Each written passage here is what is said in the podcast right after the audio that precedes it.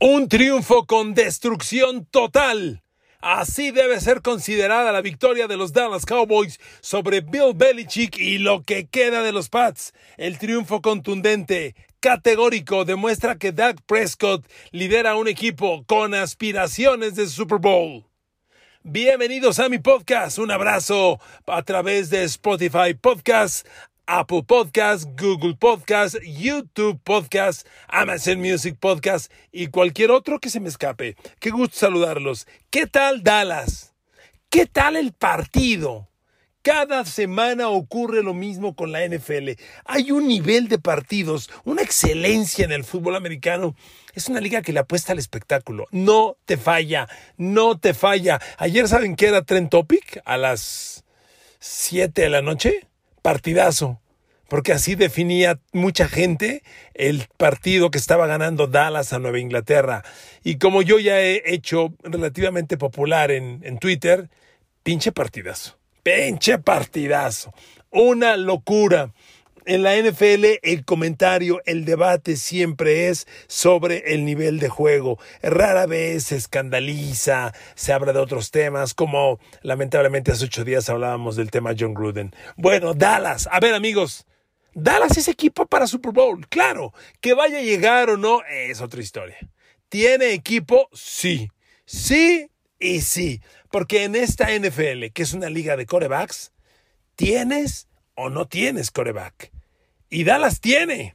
Después de completar 36 de 51 envíos, 445 yardas, 3 touchdowns y una intercepción, pero sobre todo generar una ofensiva avasallante, una ofensiva de 567 yardas totales.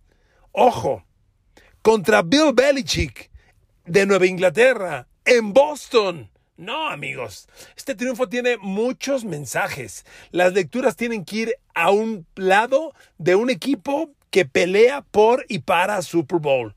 Que Dallas llegue ya es otra historia. Hoy el camino nos indicaría Dallas y Tampa Bay. Y los Rams, aunque los Rams llevan dos semanas medio a la baja. E, este domingo pasado repuntaron. Dallas anda espectacular. Y miren, más allá de los números de Dak Prescott, que yo les repito, 445 yardas, 3 touchdowns, luce muy bien. Hay que evaluar la toma de decisiones. A ver, el partido se fue a tiempo extra. Dak Prescott en el tiempo extra, 100% de pases completos, ¿eh? 100% de completos, ni siquiera un incompleto. Ya no digas un interceptado, un fumble. Este, miren, este partido también nos sirve, amigos, para dar una clara, una clara separación de dos cosas.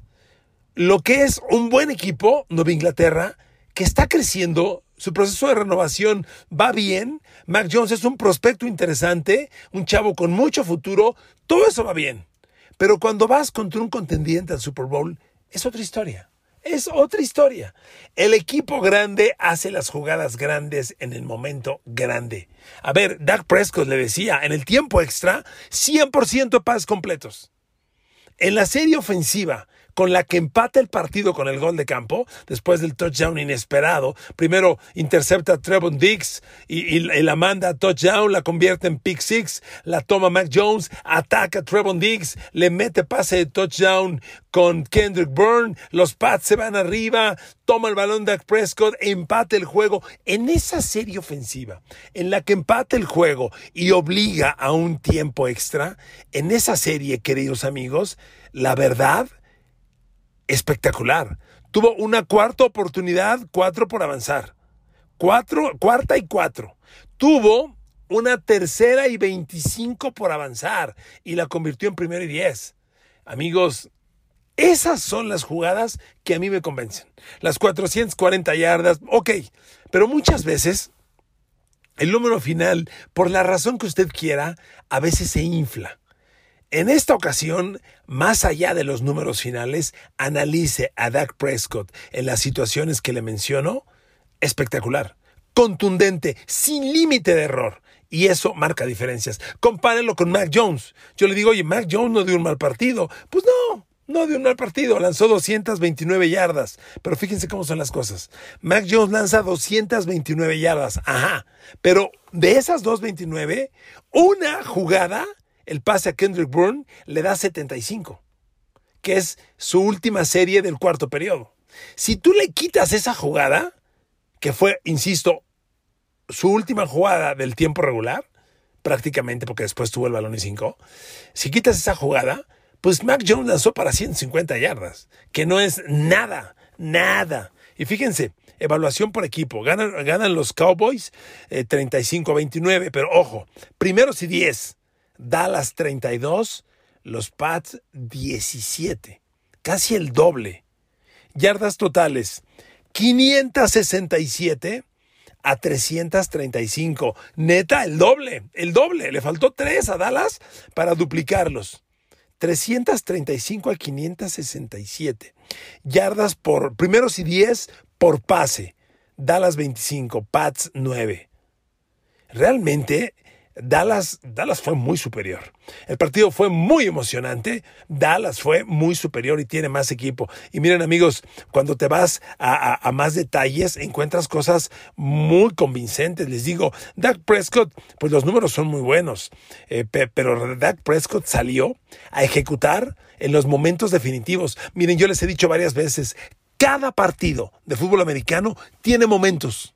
Tú no puedes evaluar el, partido por lo, que, lo que le acabo de decir, el total de primeros y diez y las yardas avanzadas. No, así no se gana un partido. Un partido se gana ejecutando momentos.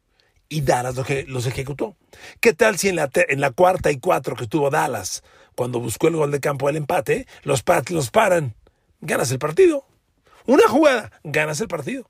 Dak Prescott hizo el primer 10. Ejecutó en ese momento decisivo.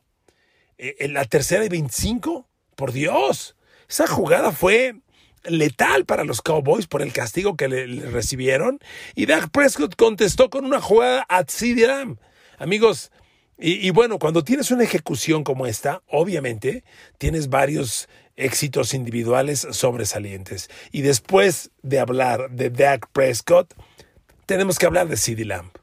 A mí me parece que ya tenemos incluso que evaluar a CeeDee Lamb como el receptor número uno de los Cowboys, por encima de Amari Cooper. A ver, ayer ni comparación vale, ¿eh? El domingo ni comparación vale. Amari Cooper, Prescott le lanzó 8, capturó 5 para 55 yardas sin touchdown y tres primeros y 10.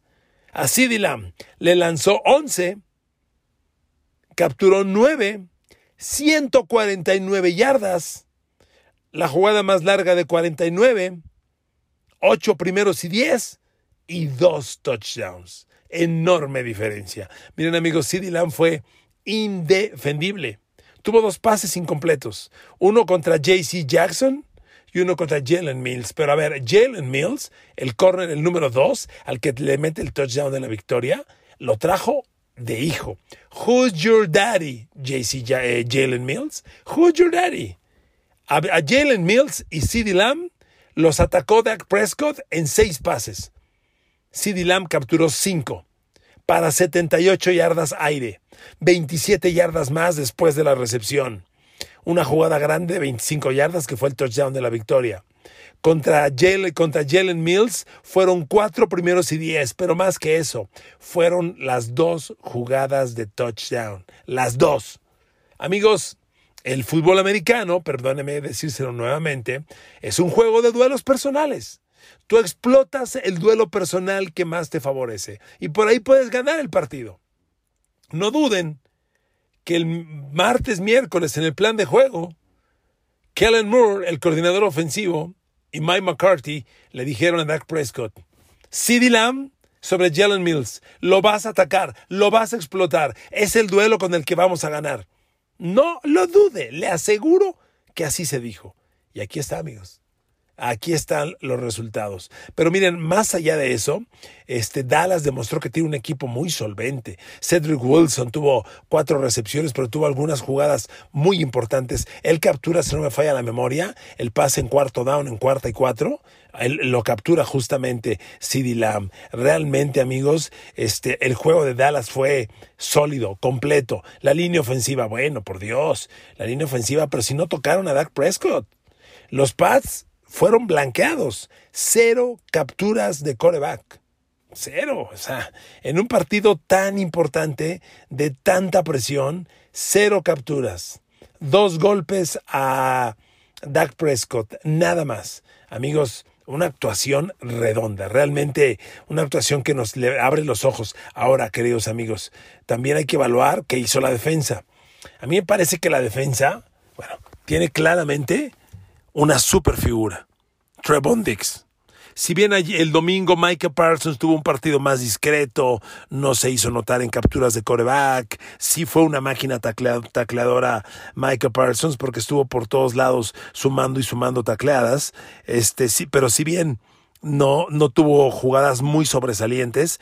La figura defensiva del domingo fue Trevon Dix por esa intercepción, séptima del año, segunda que devuelve a touchdown. Amigos, un equipo grande como los Rams, por ejemplo, tienes un shoot down corner, un corner que te blanquea el receptor, lo he dicho cada semana. Y Dallas no tienen Trevon Diggs. ¿Usted sabía que el quarterback de los Pats, Mac Jones y Trevon Diggs, son cuates? Vienen de la misma universidad, entrenaban juntos. Ya sabía Mac Jones lo que podía hacer Trevon Diggs. Lo atacó una vez y se la cobró caro. Trevon Diggs interceptó y la devolvió para touchdown. De ese tamaño es el corner que traen los Cowboys. La semana pasada la vimos con comparaciones de Trevon Diggs, que si es el nuevo Dion Sanders, que si es el corner número uno de la NFL, que si va a ser el defensivo del año. Yo les decía en el podcast que, que grabé la semana pasada, les decía, miren, los números de Trevon Diggs van a venir a la baja, porque un coreback cuando ve un corner con tal dominio, ¿qué dice? Pues lanzo para el otro lado. ¡No! Pero Mac Jones se atrevió a retarlo y toma la barbón, que se la cobra Trevon Diggs, con una intercepción de vuelta para touchdown a Kendrick Bourne. En la posesión inmediata a ese touchdown, Mac Jones vuelve a atacar a, a Trevon Diggs, conecta con Kendrick Bourne una jugada profunda que es de touchdown, la de 75 yardas. Pero amigos, esa jugada más que error de Trevon Diggs, es error del safety libre de los Cowboys. Claramente se ve a Trevon Diggs cuando Kendrick Bourne ya lo va superando. Se ve que Kendrick, que Diggs medio aguanta la carrera porque sabe que lo va a tomar el libre. Y el libre se pasa. Yo no sé si va buscando el balón, que no le atina, o va por el hombre, que no le atina, pero el safety libre tacleó aire y Kendrick Bourne se fue el camino. Si alguien se equivocó en esa jugada fue el safety libre, no Trevon Diggs. Pero bueno, para la estadística, era hombre de Trevon Diggs y ya Trevon Diggs aceptó su primer pase de touchdown en el año, que fue este a Kendrick Bourne. Pero previamente se la cobró con la intercepción que convirtió en pick six. Otro gran personaje defensivo de Dallas fue Randy Gregory. Aquí te das cuenta, por eso hablamos de que Dallas es un equipo con aspiraciones de Super Bowl. En semanas pasadas estábamos hablando de Micah Parsons. Yo les decía que nadie hablaba de Digizua, que traía buenos números. Pues ahora es, es Randy Gregory. Randy Gregory, miren, Dallas no tuvo un gran día presionando a Mac Jones. Solamente lo presionó ocho veces. Son pocas. Pero dos fueron captura de coreback. Y las dos fueron de Randy Gregory. Y fueron capturas decisivas que pararon series ofensivas. Randy Gregory fue muy superior al que suponía ser un gran tackle ofensivo de los Pats, a Isaiah Wynn. Ese chavo anda a la baja gacho, gacho. Y Randy Gregory lo superó enormemente. Hizo las jugadas grandes, les repito, los números finales de Randy Gregory son dos capturas, cero golpes, un apresuramiento, nada más. Pero esas dos capturas por el momento en el que llegan son inmensas. Son las únicas capturas que tiene Dallas en el partido. Después el safety Javon Kears destaca, tuvo dos golpes a, al coreback, dos golpes a Mac Jones. El otro golpe al coreback lo tiene el corner Jordan Lewis. Y, y los apresuramientos, súmele uno más a Randy Gregory, uno a Brett Urban y uno para Micah Parsons y se acabó. Solo hubo tres apresuramientos. Le digo en general, por eso los números finales del partido no son la lectura definitiva. Hay que darles interpretación. Dallas tiene ocho presiones, son pocas, pero el momento en el que llegan las capturas de Randy Gregory son jugadas enormes, amigos, con un significado grande. Y si sumamos a Randy Gregory con Trevon Diggs, amigos, Dallas está haciendo a la defensiva las jugadas grandes en el momento importante, porque este partido fue de altos vuelos, este partido fue de gente grande, pinche partidazo. Claro que sí, tenías que definirlo con jugadas grandes y Dallas las hizo, las hizo de los dos lados del balón. ¿De acuerdo? Ahora amigos, a ver, siempre tenemos que jugar el juego del Satanás, el juego del escepticismo. ¿Ya está Dallas listo para lo más grande? Todavía no. ¿Dallas tiene equipo para Super Bowl? Yo creo que sí. Pero ¿por qué todavía no? Dallas tiene que ganarle a un pez más grande. Perdón, los Pats. Yo soy fan de los Pats. Perdón, pero ya no eres referente del máximo éxito. Hoy Pats es un equipo en reconstrucción, sigue teniendo a Belichick, es un cuadro respetable, ir a Boston no es sencillo, lo que quieran.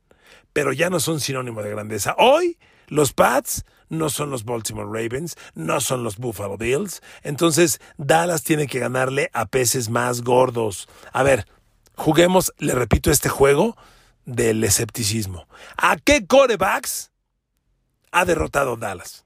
Ahí le van. A Justin Herbert, a Jalen Hurts, a Sam Darnold, a Daniel Jones y a, Mac Jones. Todavía no le gana un grande. No está aquí Aaron Rodgers, no está aquí Russell Wilson, no está Big Ben, no está Tom Brady, no está Josh Allen, no está Patrick Mahomes. Todavía no le ganas a los grandes. Perdón, Pats, no son ya un referente de grandeza. No en este momento. Hablando de historia otro, otro rollo. Hablando de hoy, tú eres tan bueno como el día de hoy rindas. Y hoy los Pats, pues perdón, ya no son ese sinónimo de excelencia. Van dos ganados, cuatro perdidos, porque no me jodan. Entonces ya no lo son. ¿Qué viene para Dallas? Minnesota en Minnesota tiene su grado de complejidad. Eh, Kirk Cousins es el gitanazo de la NFL. Es un coreback que te puede lanzar cuatro mil yardas cada año y te las va a lanzar. Y va a tener en cualquier día 400 yardas y cuatro de touchdown. Pero es tan inconsistente, tan irregular y sobre todo, siempre juega mal el juego grande. Siempre. Yo no sé qué va a pasar, pero el próximo domingo Dallas va a Minnesota y es un juego cuando menos de cuidado. Después recibe a Denver, recibe a Atlanta. Hasta ahí ya estamos hablando del primero de, no, del 14 de noviembre, cuando recibe a Atlanta. Después se pone bueno. El 21 de noviembre, Dallas va a Kansas City, seguido de recibir a los Raiders, de ir a Nueva Orleans esos cuatro, tres jueguitos, te quiero ver, te quiero ver. Ahí se va a poner interesante la cosa. Pero amigos, no dudes, no dudes en absoluto que al día de hoy Dallas se ha apuntado una victoria contundente, devastadora sobre los Pats de Bill Belichick. Los deshizo, los desmanteló. Realmente su dominio fue espectacular. Miren, termino con esto. Los números de Mac Jones. Mac Jones tuvo números que, separados en lo individual son interesantes. A ver, el chavo completó 4 de 4 en pases de más de 20 yardas. Eso es muy interesante, 4 de 4. Pues, lanzó poco, pero la bronca es que sigue siendo un ataque muy temeroso. A ver, Mac Jones en todo el partido completó 15 pases. 15 pases para un juego que se va a tiempo extra, pues es como de a 3 pases por cuarto. Es muy poco. 71% de completos, pues sí, 229 yardas ah, en un juego a tiempo extra, pues es nada, nada. La intercepción le costó caro, carísimo. Eh, retar a Trevon Diggs le costó muy caro, no debió atreverse. Y queridos amigos, este podcast lo quise dirigir sobre todo al lado de los Cowboys, porque la historia la escriben los ganadores y hoy ganó Dallas, y porque Dallas juega una semana más y crece una semana más. Vamos a ver ahora cómo vienen estas semanas sí, interesantes. Las inmediatas, ya le decía yo, rivales mediocres. Y después, Kansas City, Raiders y Nueva Orleans en semanas seguidas van a ser muy interesantes. Pero por hoy, amigos, duerman contentos, duerman ilusionados. ¿Tienen equipo para Super Bowl? Yo creo que sí. Que vayan a llegar, pregúntenle a Tom Brady si no va a pelear. Pregúntenle a, a, Kyler Murray si es el único invicto, pero es de mentiritas. Pregúntenles. Pero Dallas está para pelearles a ellos, al tú por tú y para ganarle a cualquiera. ¿De acuerdo? El tema está que en la NFL hay que ganar en el momento correcto. Y ese momento hoy todavía no es. Es más, falta un ratito. Cuando estemos hablando del primer domingo, el segundo domingo de noviembre, de diciembre, y que Dallas esté con más de 10 triunfos y jugando a estos niveles, entonces sí, entonces sí nos empezamos a alocar. ¿Pinta? Sí pinta. ¿Aguanta? No lo sé. Vamos a verlo. Besos y abrazos para todos. Gracias por escucharme. No se quiten el cubrebocas. Ya estamos en semana en, en semáforo verde. Qué chingón. Gracias a Dios. Lo íbamos a lograr. Pero sigamos con cubrebocas, ¿de acuerdo? Que sea una medida de higiene a partir de ahora. Los quiero mucho, las quiero mucho. Besos y abrazos para todos y para todas. Gracias. Saludos.